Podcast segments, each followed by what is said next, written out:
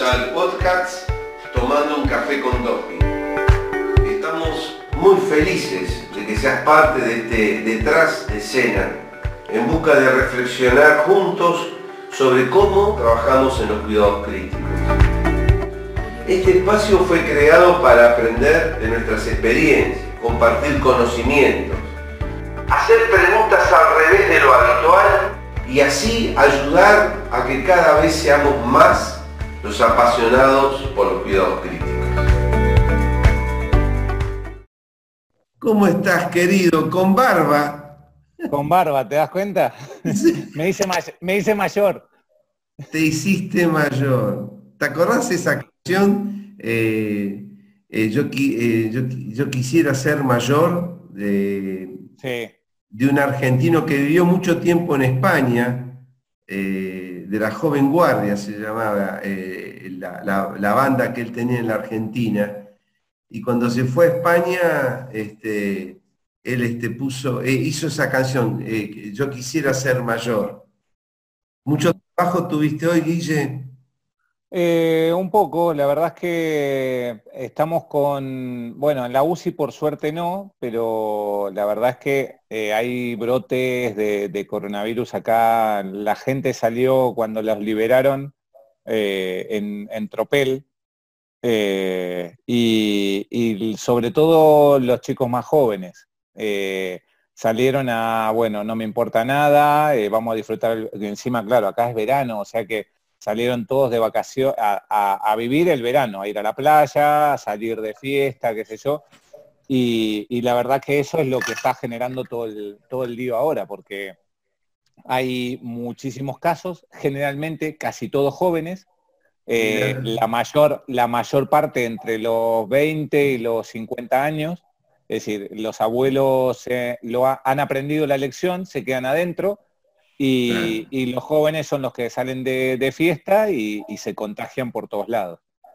Eh, por suerte, nosotros tenemos ingresados en el, hospital, pero tuvimos uno solo en la UCI, un, chico de 35 años que era asmático, eh, ah, tiempo, pero, estuvo una semanita y, con gafas de alto flujo y un, un día solo con BIPAP lo, fue llevando y no tuvimos que intubarlo. Este, así que, pero en general ahora la verdad es que tenemos todo el resto de la otra patología, ¿no? Coronario, ah. postquirúrgico, lo de siempre. Seguramente. Eso que, mira, yo hoy justo lo estaba hablando con una de las enfermeras, ¿no? Que me decía, ¿cómo estamos este año? Y es cierto, nosotros normalmente en esta época, que es vacaciones, eh, Murcia está a 60, 70 kilómetros del mar. Entonces, ¿qué pasa? Toda la gente de Murcia se va a la playa de vacaciones. Entonces, los hospitales que están ahí en la playa, los de Cartagena, hay otro eh, más pequeño que es el de los Arcos, los de Alicante, todo, esos son los que se llenan de gente en el verano, porque está, toda, está a tope la playa y entonces van ahí. Y generalmente los hospitales de Murcia se vacían. Y nosotros normalmente en esta época tenemos mitad de sala este, y, estamos casi con la sala llena todo el tiempo. Porque, porque bueno, eh, también pasó que como estuvo cerrado mucho tiempo el quirófano por el tema este del COVID, eh, empezaron a operar a mansalva los cirujanos todo lo que traían atrasado a partir de principio de junio. Entonces todavía no han terminado tienen, listas de espera y todo, y entonces por eso tenemos, tenemos bastante, bastante movimiento. Pero en general, la verdad es que por ahora, como te digo, la mayor parte de los casos son gente joven que lo pasan bastante bien y, no hay eh, tanto lío ni, eh, ni, copadas las UCI ni saturadas. Decime, Guille, eh, ¿cómo están tus chicos? ¿Tu hija mayor cuántos años tiene? La mayor tiene 21, este, después el otro que la sigue tiene 17, que terminó ahora el bachiller y va a entrar a la universidad, eh, y la pequeña tiene 14. La pequeña. Mira. La, pequeña que cuando nos vinimos para acá era un bebé. Claro, qué cosa. Así que... Yo, vos sabés que yo calculé que vos emigraste a España hace 15 años más o menos. Sí, más o menos, fue 2006. Claro, porque fue después del Mundial que se hizo en Argentina, que estuvimos hablando mm. un rato. Sí, sí. Sheraton, y ahí, bueno, me había, ahí me comentas de tu decisión. Es decir, que hace 15 mm. años que has ido para allá. Sí, sí, sí, sí. Sí, la verdad es que bien, eh, si uno a veces cuando, cuando te surgen estas cosas, siempre planeas o pensás, bueno, a ver, ¿cómo me gustaría estar en 10 años? Y, decís, a ver qué, qué tal me fue, que, en cuanto a todo, ¿no? En cuanto a lo laboral, en cuanto a, la familia, lo humano, todo. Y la verdad es que sin duda eh, no, no solo no me puedo quejar, sino que me siento súper afortunado, mejor de mis mejores sueños. Ah, qué alegría me das, porque te lo tengo Así que... mucho, qué suerte, qué suerte. Gracias. Sí, sí, qué suerte, eh, porque eh, no es, yo no lo sé, pero no debe ser fácil emigrar este, con todo lo que eso significa. Mira, empezás de vuelta, eh, Totalmente. Y, sobre todo, eh, primero no te conoce nadie, o sea que empezás de cero. Eh, Totalmente. Así que... R1, digamos. claro, R1. Durante los primeros seis meses te, Están, te, están tomando examen tus compañeros, tu jefe, los enfermeros, los médicos de fuera del hospital, de, tu servicio. Es decir, todos te están tomando examen. así que esos primeros seis meses son, eh, como decía mi viejo, tener que cuidarte como de mearte en la cama, ¿no? claro. Este, eh, en todo, ¿sí? Después te puedes relajar un poco más, pero al principio te toman examen. Es un poco también como cuando empezás en cualquier lugar nuevo, ¿no? Pero bueno, allá en Argentina, en general, por ahí vos vas con, con ciertas recomendaciones o conocimiento, o te llevó tal, o te llevó tal cual y entonces, mal que mal, eh, lo vas llevando. Pero acá, claro, yo vine y no me conocía a nadie. No, eh, desde ya. Eran papeles que yo presentaba de currículum, de cosas que había hecho, pero nadie, este, es decir, esos son papeles, no, no, no les importa. Había que demostrarlo. Había que demostrar que realmente todo lo que decían esos papeles era cierto. Y sí, claro. A mí no me cabe ningún, no me, no me extraña eh, que te haya ido muy bien porque te lo mereces, pero eso y mucho más. Y, y Guille, ¿qué, mirada tenés vos eh, con esto de la pandemia, ¿no? Que obviamente nadie puede saber cuándo va a terminar, en qué tiempo, todos los temas médicos que, viste, están todos en el aire, las vacunas, etcétera, etcétera. Pero ¿Vos crees que esto va, eh, me refiero a nuestra profesión, ¿no? Y sobre todo a nuestra especialidad, eh, ¿vos crees que esto va, a ser un antes y un después? Tal vez te tendría que preguntar antes si eh, la relación que hay en el equipo, ahí en la unidad de cuidados críticos donde vos trabajás, entre los enfermeros, los médicos, los kinesiólogos, es decir, todos los que conforman el equipo, es, una relación diferente a la que se vive en la Argentina. Eh, hay antes de la pandemia, ¿hay otros reconocimientos, por ejemplo, económicos de una enfermera? Eh, Mira, acá la verdad es que en cuanto a, equipo laboral, eh, un poco quizá, por lo no sé, en otros hospitales, ¿no? Pero por ejemplo, en mi hospital eh, el tema del equipo y del grupo lo fui generando un poco yo. Eh, porque yo venía acostumbrado a trabajar de una manera en Argentina, en donde el, enfermero era fundamental, y eso que los enfermeros acá en España son buenísimos, pues son buenísimos, y aparte hacen muchísimas más cosas que lo que yo me acuerdo que hacían mis enfermeros en, tanto en el AEDO cuando estaba, en el Austral y todo, pero aquí hacen muchísimas más cosas de lo que hacían en, eh, Argentina. acá, por ejemplo, los enfermeros, el médico puede estar si querés, sentado en un escritorio todo el día, eh, dando órdenes verbales eh, y, todo lo demás lo hacen los enfermeros. Es increíble. Es decir, hay muchos que, compañeros míos que, cuando yo llegué los vi trabajar así. Eh, y la verdad es que me sorprendió muchísimo. Pero aparte, em, acá durante muchos años em, estudiar medicina es muy difícil. ¿sí? Porque eh, es distinto por ahí a, lo que es en Argentina, donde quizá eh, estudiar medicina es un poquito más fácil. ¿sí? Es decir, vos vas, te anotás en la facultad de medicina de tu ciudad o en la UBA, donde sea, haces el ciclo básico y entras. ¿sí? Acá, cuando terminan el secundario, el instituto, el bachiller, porque acá se hacen, en vez de hacer siete años, pues yo no sé si por ahí se ha cambiado en Argentina, pero eh, cuando yo estaba eran siete años de primaria y después cinco de secundaria, ¿no? Acá son seis de primaria, es uno menos, y después hacen un secundario de cuatro años, que con eso ya terminarían, es el obligatorio, y después el que quiere entrar a la universidad hace dos años más, que se llama bachiller. Una vez que terminan el bachiller, tienen que rendir un examen que se llama selectividad. Ese examen lo rinden, es igual en toda España, en todo el país, es el mismo examen para todos los chicos que terminaron el bachiller. Y con eso sacan un puntaje. Y con ese puntaje se ranquea, ¿sí? Y entonces, cuando el alumno, ¿sí? Empiezan a llamar al que sacó más puntos y de ahí para abajo y van ocupando las plazas en las universidades para las distintas carreras de acuerdo al puntaje que vos te sacaste.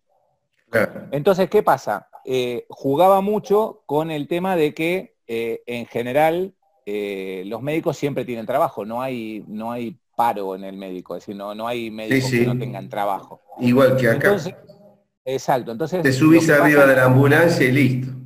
Claro, claro. Entonces acá eh, que el centro de salud, que o hay una consulta, que o hacen medicina laboral, siempre trabajo hay. Entonces el punto es que eh, es una carrera muy prestigiosa porque en general la gente que se sacaba más nota era la que hacía medicina. Ah. Entonces hay como una cultura popular de que los médicos son los más listos del pueblo. Que yo muchas veces les digo que no es así, que están totalmente equivocados, que es una ilusión óptica nada más.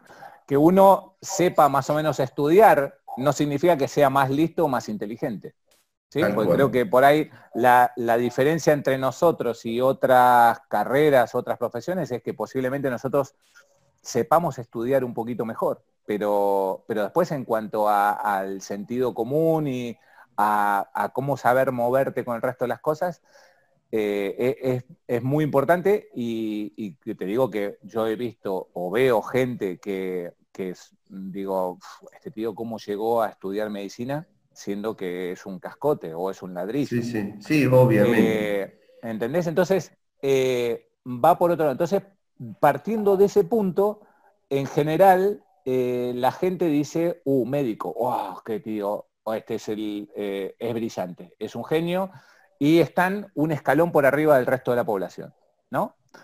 Eh, entonces, en el hospital es parte de eso, ¿sí? Es decir, los enfermeros, que yo muchas veces, mm, compartiendo las guardias y todo, yo me, quedo mucho y, charlamos mucho y compartimos las comidas y todo, hasta que yo llegué, los médicos que estaban de guardia no comían con los enfermeros.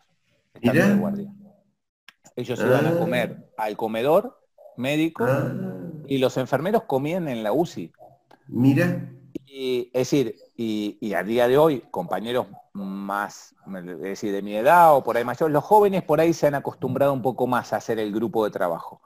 Pero los mayores eh, están en su habitación o en la oficina y el enfermero los llama y les va contando distintas cosas y ellos van tomando decisiones de acuerdo a eso, ¿sí? Eh, el enfermero no para en todo el día, por eso hacen turnos de 8 horas, mientras que el médico sí puede hacer guardia de 24 porque vos te puedes echar a dormir un rato mientras no hay mucho jaleo, no, hay mucho sí, Pero el enfermero se, se parte el lomo y cobra muchísimo menos. Y a mí a veces eso hasta me da vergüenza, porque está bien que la responsabilidad de todo es del médico, que vos sos el que tomás las decisiones, que vos sos el que... Pero ellos se, se parten el lomo, ¿sí? Trabajando. Y muchas veces no está tan reconocido eso. Pero, como te digo, no se quejan en cierto punto porque está la cultura esta popular de que, bueno, eh, si vos querías vivir igual que un médico, hubieras estudiado más o tendrías que haber sido más listo para poder ser médico. Y, una pregunta, Guille, ¿el enfermero cómo se forma? ¿Hace su residencia? O... el enfermero aquí en general no tienen residencia. Hay muy poquitas plazas de residencia para enfermería. ¿sí? Eh, pero, ponele, qué sé yo, eh, lo que hacen es, hacen cuatro años de universidad, ah, son todos universitarios. Son todos universitarios, es decir, no hay, eh, no hay enfermeros que no sean universitarios. Ah, lo que no es universitario es el auxiliar. El auxiliar es como un terciario, que allá le llamamos en Argentina, acá se llama formación profesional. ¿sí? Entonces vos terminás el secundario, haces dos años de esta formación profesional y te transformás en auxiliar de enfermería. Pero para ser enfermero tenés que ir a la universidad. No podés no pasar por la universidad. Entonces, terminan la universidad y vienen a trabajar. Ah. Entonces, ¿qué pasa? Normalmente en los hospitales los jefes de enfermería van eligiendo de esos que recién vienen llegando o que se han recibido recién, y se los traen, por ejemplo, a la UCI, como hace nuestra jefa de enfermería, se las trae a la UCI y los tiene seis meses, que a pesar de que les pagan el sueldo, los tienen entrenando eh, y siempre están acompañados de otro eh, más antiguo. ¿sí? Eh, y le supervisan todo el tiempo, hasta que después de esos seis meses más o menos ya se acostumbran a todas las cosas y ya, son, ya empiezan a ir por libre. Y, Guillermo, ¿es común que un enfermero lo saquen de un servicio para llevar la obstetricia o, a cuidados críticos, o es mira, especialidades de enfermería. Eh, por ejemplo, UCI es muy particular. Entonces, eh, el enfermero de UCI está en la UCI. En general, o a lo sumo, puede venir, el que está en la UCI puede venir desde la reanimación de, anestesia o de urgencias, a lo sumo, ¿sí? Pero los que están en planta sí, se mueven muchísimo. Otro, otro eh, compartimento estanco son eh, los de pediatría.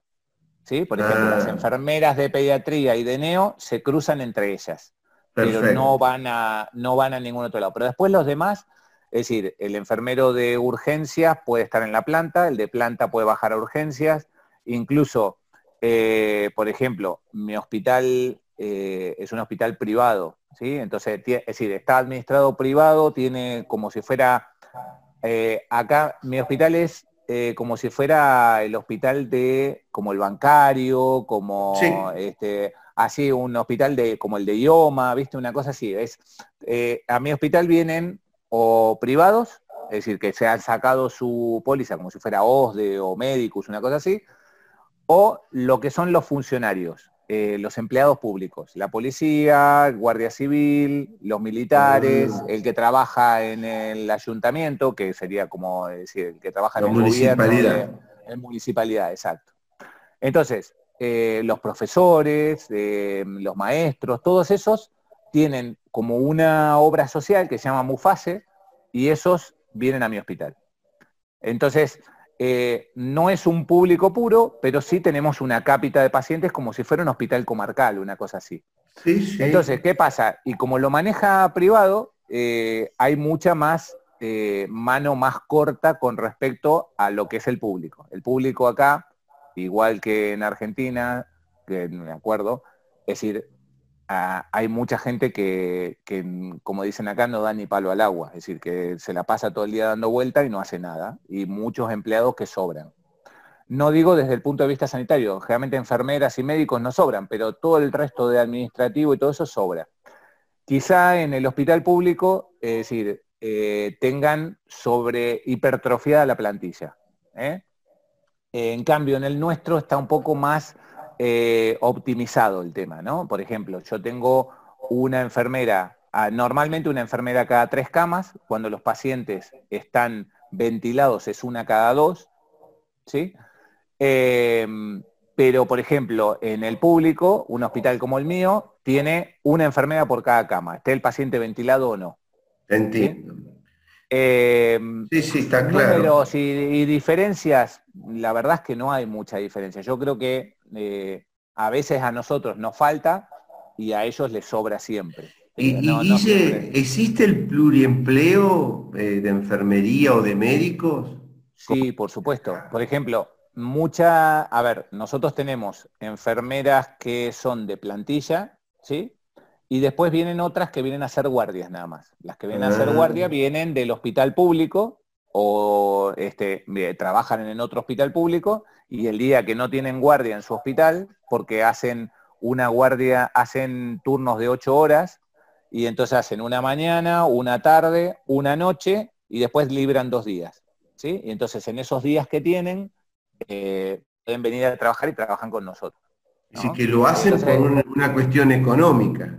Por supuesto, por supuesto. ¿Y los médicos también necesitan eh, de Sí, bueno, nosotros, nosotros, por ejemplo, no lo necesitan. Quizá, a ver, acá la verdad es que los médicos cobramos muy bien. ¿sí? Ah, con este tema de, con este tema de la de, eh, de, lo que te decía, de la cultura popular, de que los médicos son los más listos, son los mejores, qué sé yo, eh, se paga muy bien. ¿sí? Entonces, eh, de lo que es un sueldo normal, nosotros cobramos tres, cuatro veces más.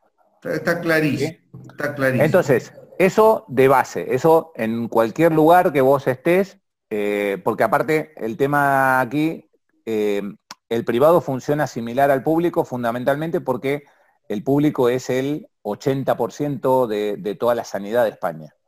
Claro.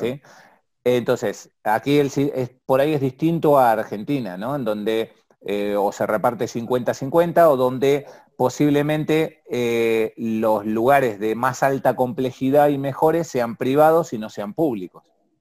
Acá es justo al revés.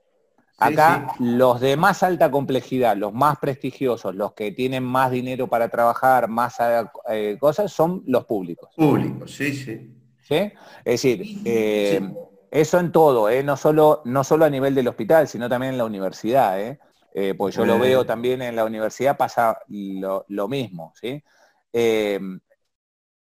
así que, como te digo, por ahí el médico, sí, el médico por ahí no, necesita el pluriempleo, pero alguno que quiere, por ejemplo, sobre todo, qué sé yo, los más jóvenes, sobre todo, nosotros tenemos siempre eh, chicos que han terminado la residencia de, dos, tres años que han terminado la residencia, que por ahí se quieren comprar una casa o quieren cambiar el coche o, bueno, ahorrar un poco de dinero y vienen y hacen guardias en mi hospital. Y es una eh, especialidad, eh, cuidados críticos en España, que la gente se anota para hacer la residencia, la especialización. Me encantaría que fuera mucho más. Mira. Este, porque, ¿qué pasa? Creo que también ha cambiado este último tiempo un poco, ¿no? En Argentina no lo sé tanto, pero aquí, por lo menos, de cuando yo llegué ahora, incluso yo desde el 2011 estoy en la universidad eh, y, entonces lo veo también con la cantidad de alumnos, ¿no? Es decir, eh, en nuestra época en general la medicina era una profesión de hombres, ¿sí? Había poquitas mujeres en algunas especialidades en particular y hoy por hoy de los cursos de medicina, de 70, 80 que son el curso, eh, hay, ponele, 60 mujeres y 10 tíos. Mira. ¿Sí? Entonces, eh, eso también ha cambiado en que eh, en general, y lo ves, por ejemplo, ahora hace poquito fueron las elecciones de, es decir, rindieron los exámenes de residencia y fue la elección de las plazas. Eh, en la cual, ahora te lo, cuento, es también distinto a lo que hacemos en Argentina. entonces, por ahí posiblemente ese cambio de que hay muchas más mujeres y, la mujer en sí, no porque no esté capacitada para ser intensivo, porque al revés, es decir, creo que las mujeres están muchísimo, incluso más capacitadas que nosotros para hacer las cosas. Lo que pasa es que durante muchos años las hemos engañado. Pero este, absolutamente. Pero que el tema es que cuando entra hay muchas mujeres eh, en sí que tienen su plan familiar y todo y que ese plan familiar les cambia un poco eh, el panorama laboral ¿no? y profesional. Sí, claro. Entonces, eh, por eso mismo, intensivo sigue siendo una especialidad casi siempre de hombres. Mira. ¿Sí? Hay, más, hay mayoría de hombres que de mujeres. Eh, y en cuanto a lo que te decía de las residencias, por ejemplo, la residencia acá también pasa lo mismo. Vas a rendir el examen de residencia y es el mismo examen para todos, en toda España. ¿Sí? Entonces, de vuelta, se ranquea por nota que te sacaste. ¿Sí? Y, vos elegís de acuerdo, vos elegís de acuerdo, a tu nota. De acuerdo a tu nota, es decir, entonces, lo ves que, por ejemplo, las primeras especialidades que volaron enseguida, ¿sí? Son derma, eh, otorrino, eh, cardiología, neurología. ¿Por qué? Porque son especialidades que hacen casi nada de guardias. Claro, claro. ¿Entendés? Entonces la gente, posiblemente nosotros eh, teníamos otra cultura en cuanto a, la medicina, ¿no? De que vos sabías que eras médico y ibas a estar de guardia. Hoy por hoy, yo lo veo con los chicos, los alumnos, ¿no? Si pueden eh, hacer lo mismo sin tener que sufrir, mejor. Está clarísimo, sí, sí, Es un eh, cambio cultural. es, un cambio cultural, sin duda, es un cambio cultural. ¿sí? entonces Pasa, pasó eso. Y en general, por ejemplo, intensivo, que hace 10 años era una de las especialidades más pedidas, ¿sí? generalmente volaba los primeros días de elección de, residencia, eh, estos últimos tres años va a la mitad. Está en la mitad. No es la última que eligen, pero es la mitad. Pero está en la mitad. Y, incluso hay, hay, incluso hay hospitales que no terminan de completar el cupo de residentes. ¿eh? Mira. Y una pregunta, Guille, por ejemplo, cuando hay decisiones, por ejemplo, eh, digamos, eh, que uno se plantea en la unidad de, o de futilidad, o, es decir, términos éticos, ¿verdad? O de, mm es permanente en la unidad. ¿Ese tema se conversa con enfermería o queda solamente reservado para el médico? Eh, Mira, eh, me encantaría que, como te digo, que, tuvieran más participación. A mí me gusta eh, escuchar sobre todo a la enfermera o a las enfermeras que han estado con ese paciente, qué les parece, cómo va pero en general no se, como dicen acá, no se mojan, es decir, no, no toman decisiones, ni, se meten a discutir decisiones. Es decir, ¿Y no se mojan en toda España o en es, algo? Eh, en general, yo por lo menos, yo he pasado desde que llegué por tres hospitales. Y, en sí es siempre igual. ¿eh? Eh, no, hay esta cultura de que eso es una decisión del médico. Sí, sí, y no se discute. No, se, discute. No se discute. Ah. Entonces. a vos te mirarán como bicho raro entonces. Por supuesto, incluso vos sabés que a mí, yo soy, como digo yo siempre, yo soy muy blando. Y entonces este, me cuesta muchísimo de, soltarle la mano a, los pacientes y decir, bueno, listo, se terminó. Pero, y, a diferencia de muchos de mis compañeros que por ahí son más, este, eh, más prácticos, ¿no? Eh, incluso muchas veces, eh, hay veces que, me dan, que me dan la razón porque el paciente, por suerte, después ha, tirado o ha mejorado un poquito, eh, pero muchas veces me dicen, ves que se murió una semana después, a pesar de que seguimos igual porque, porque vos no querías. En sí, la decisión la tomamos en conjunto, pero entre los médicos.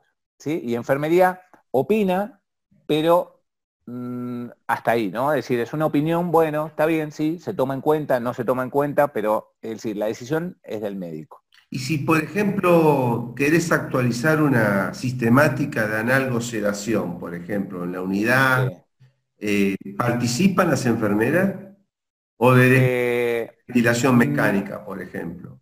Por lo menos en, en mi hospital no. En mi hospital no. Eh, eso, ellas, ellas hacen, hacen lo que vos le digas. Perfecto. Sí, sí, sí.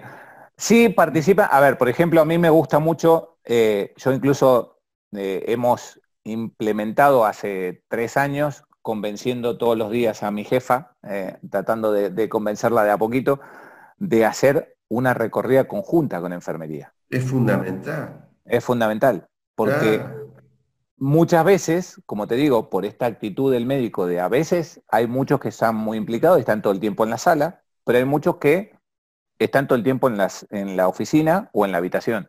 Sí, sí, sí. Eh, ¿Entendés? Entonces, se pierden un montón de cosas. ¿Sí? Mm. Y, pasa eso, que el, el, pase que se hacen las enfermeras entre ellas tiene muchísima más información que el que tenemos nosotros. Obviamente. No, no, no. Entonces, eh, inicialmente lo que hacemos es, mm, el médico nos pasa a nosotros, el, hace el pase de guardia a la mañana y las enfermeras hacen su pase. Y una vez que terminamos eso, nos juntamos y hacemos un pase en conjunto. ¿No? Y entonces, mira, me dijeron tal cosa, a ustedes que estuvieron con esto, ¿qué, le ¿qué pasó con este paciente? ¿Y pasó esto, pasó lo otro? A nosotros nos dijeron tal cosa. ¿Y esas puertas abiertas la unidad o...? Mira, no, eh, eso es una pelea con la jefa de enfermería. Tenemos una jefa de enfermería que le faltan dos años para jubilarse y es de esas enfermeras donde vienen de eh, la UCI, que es un castillo. Sí, sí, claro. Una fortaleza que de vez en cuando baja la puerta esa que pasa por arriba del foso, ¿no? Para que entre los cocodrilos. Exacto, están los cocodrilos alrededor y entonces de vez en cuando baja la puerta para que puedan pasar, pero cuando... Y eso eh, es muy, muy difícil porque eh, aquí también, mm, en todos los hospitales, eh, la veteranía tiene un grado. Claro. ¿sí? y entonces eh, chocas mucho con ese tema, ¿no? Eh, con ese tema, sobre todo, a mí es una de las cosas que me tiene más, más inquieto. Eh, incluso con yo intenté meternos en el programa este HUCI. Sí, sí, de Gavieras. De, de Gavieras. y claro, cuando se los mostré y se lo presenté con todas las cosas, lo primero que dijo la supervisora dijo, eso es inviable. Claro. Sí, sí, no. Porque tiene, el concepto que tiene ella es que los familiares molestan. Sí, sí, está clarísimo. Sí, sí. ¿Entendés? Entonces, eh, no es que el familiar suma, el familiar molesta. Y a veces, es decir, eh, peleas de, de fuertes, ¿no? De, mira, esto, porque te lo digo yo, va a entrar el familiar. Sí. Pero que no me gusta esa, actitud, ¿no? No, no, no, no, es la postura, ¿no? Se supone que tenemos que estar todos de acuerdo y trabajar todos en conjunto. Incluso, como te digo, lo te decía con el tema del, grupo de trabajo, ¿no? Es decir, eh, acá son muy de fiestas, ¿no? De cualquier cosa se festeja, se festejan los santos, los cumpleaños, siempre hay fiesta. ¿Eh? Es una, la verdad es que la gente acá en España le gusta mucho salir de, fiesta y todo. Y entonces, a fin de año, eh, siempre para Navidad, se hacían las comidas de, fin de año, ¿no? Es decir, una comida o una cena de los servicios. Cuando yo llegué, eh, la comida de, de, la UCI era un día los médicos y otro día los enfermeros. ¿Sí? Después de tanto estar ahí, qué sé yo, desde hace seis años vamos todos juntos. Felicitaciones por el logro, dice. Pero que eso creo que es la única forma de, hacer equipo, de hacer equipo. Es decir, no solo, mira, vamos a tener que trabajar, sino que tenemos que tratar de hacer equipo en todo momento, ¿sí? Eh, también cuando nos divertimos, nos divertimos todos juntos también. Es fundamental. Porque, es decir, independientemente de que como siempre, ¿no? Sos más amigo de uno que de otro, te llevas mejor con uno que con otro, te cae mejor, ¿sí? Esto, eso, como siempre, pero que haya un espíritu de grupo eh, es fundamental. Y, vos sabés que encima de eso, lo bueno es que si hay otros servicios que lo han empezado a copiar. Te han copiado, ¿viste? Me le han copiado, sin duda. Es decir, eh, ¿pero por qué? Porque las enfermeras, porque tengo dos amigos en medicina interna, que uno de ellos es argentino, que trabajaba conmigo en el Austral, que lo, traje yo, ah. pues, me preguntaron si había un internet, si conocía un internista bueno, qué sé yo, lo contacté, le gustó, se quiso venir, y, y bueno, y está. Y entonces me decía, dice, salió de enfermería, que nos dijeron, ¿por qué los de la UCI se van a comer los médicos con las enfermeras y nosotros no podemos ir? ¿Sí? Eh, para, para, digamos, para ir cerrando, yo quería, eh, bueno, ya, ya te van a mirar y te van a escuchar, si Dios quiere, a través de Tecnimedeos, pero estamos conversando con un entrañable amigo, un médico intensivista argentino que hace ya 15 años que emigró a Valencia, España, eh, se llama Guillermo Parra, y quisiera, lamentablemente por el Zoom tengo poco tiempo, porque hablaría, te escucharía horas, Guille. Eh, me gustaría una, reflexión tuya acerca, eh, más allá de lo médico, ¿vos crees que esta pandemia ha provocado que no, nunca va, a volver a ser lo de antes o que ya vamos a vivir de manera diferente? Eh, ¿Te has preocupado, preguntado esto para tus hijos o para vos, tu mujer? ¿Qué, qué, reflexión haces, al, respecto? Mira, la verdad es que mm, por ahí posiblemente eh, me, gustaría por ahí dividirlo en dos partes. Desde el punto de vista de nuestra especialidad, por lo menos lo que yo he visto aquí en España es que la gente se ha enterado quién estaba dentro de la UCI. ¿Sí? Que no era cualquiera que estaba ahí, sino que hay un médico que es especialista, que se entrena para hacer eso, que está ahí todo el tiempo, que hace una, una residencia de cinco años para aprender a trabajar con los pacientes críticos en cualquier situación y que no es que cualquiera puede ir ahí. ¿Sí? Entonces eso un poco eh, le, dio la apertura, sobre todo por el tema de, eh, bueno, sí, compramos los respiradores. Y quién, como pasó la carta que, escribió este, mm, eh, Laurita de, Jujuy, ¿no? Que, ¿quién, maneja, ¿quién maneja los respiradores, ¿no? Y bueno, un poco pasó lo mismo acá, ¿eh? Mm, pasaba que eh, incluso había eh, en hospitales que por, suerte nosotros en nuestra región, eh, al estar ser una provincia más pequeña y todo, y estar un poquito más alejado del centro de, lo que es Madrid o Barcelona, no tuvimos tanto, tanto lío, ¿sí? Pero Madrid y Barcelona pasaron muy feo y, amigos que tengo de otras UCIs me decían que habían un poco generado unas mm, semi-UCIs fuera de la UCI para poder seguir atendiendo pacientes, en donde había un intensivista em, asesorando a otros médicos a que, a que hicieran cosas con los pacientes críticos y les enseñara de cómo manejar un respirador y todo. Y, eso, esa, eh, eh, esa actitud del, intensivista, que creo que, que, también es fundamental que empecemos a salir de la UCI, que no estemos encerrados, sino que tenemos muchísimo para aportar en el resto del hospital, eh, ha hecho que se conociera un poco quién es el que está dentro de la UCI. ¿sí? Y, hoy por hoy, cuando, es decir, hasta no hace mucho yo decía, yo soy médico intensivista, y me decía, ¿y eso qué es? ¿De dónde estás?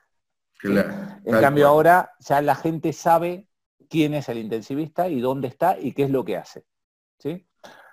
En cuanto a lo social, me encantaría que cambiaran las cosas, eh, que la gente entendiera un poquito más todo lo importante que, es eh, el, contacto humano que, perdimos durante todo el tiempo del confinamiento, el de no poder ver a tus abuelos, a tus padres, es decir, de tener que estar con ese cuidado tan importante y reconocer esas cosas, ¿no? Eso quizás sería lo, más lindo que me gustaría que cambiara.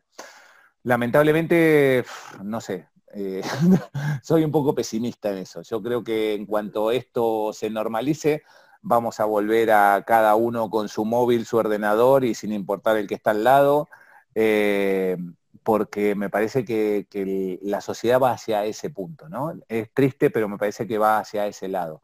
Ojalá me equivoque, ojalá me equivoque y, esto cambie y, se tenga en cuenta más eh, todo el tema este del, contacto con tus seres queridos, tus amigos y, todo, que es lo que creo que es lo que lo más lindo que tiene la vida, ¿no? Y, me parece que me, gustaría que, eso sí, que se, que se, tomara más en cuenta, ¿no? Que muchas veces eh, no nos hemos dado cuenta eh, lo importante que era ver a tus amigos, a tus hermanos, a tus padres, todo, hasta que no pudiste hacerlo hasta que no te dejaron hacerlo. Y uno valora lo que se pierde, ¿no? Exacto, ¿sí? Y entonces en el día a día muchas veces uno no se da cuenta, pero creo que, eso, me encantaría que eso cambiara, que, esto sea un toque de atención para, toda, para toda la sociedad de, eh, ojo que nos estamos perdiendo las cosas más importantes, ¿no? Es decir, a mí me ha pasado acá en, eh, la familia, ¿no? De que eh, con el tema del confinamiento y la pandemia, por ahí,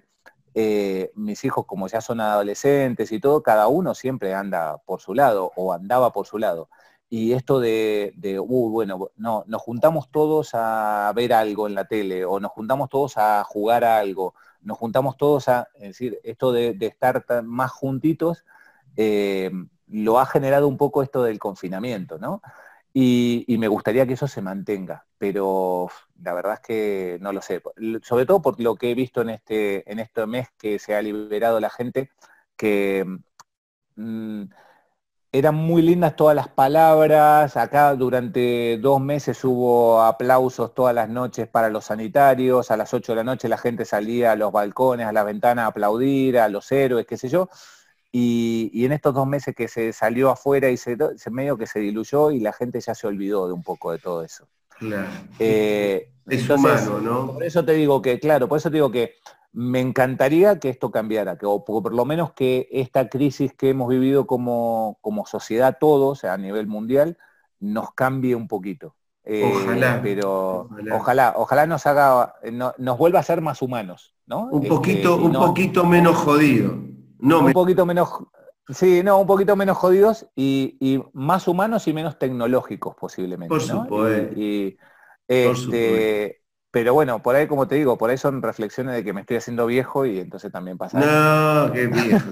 si vos te estás haciendo viejo, ¿qué voy a decir yo? Bueno, Guille, lamentablemente tenemos que despedirnos. Ha sido un placer enorme. Sabés que te, y te quiero un montón. Espero verte pronto, no sabes las ganas que tengo de, estar un rato contigo. Mandale un enorme abrazo a tu esposa y por favor cuídate mucho, mucho, mucho.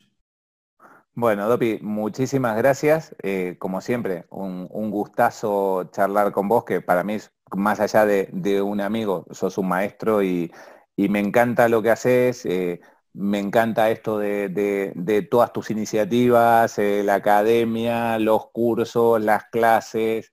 Eh, la verdad es que te, felicito y, te admiro muchísimo por eso. Y bueno, y lo mismo, eh, cuídate mucho. A ver si el año que viene nos vemos. Ojalá, ojalá, ah, a ver si, liberan un poco todo esto y, nos podemos ver y nos podemos dar un abrazo. Que se alineen los planetas. Cuídate. Exacto. Un abrazo, grande. Dopi. Cuídate, mucho, querido. Te esperamos en el próximo episodio. Gracias por estar del otro lado.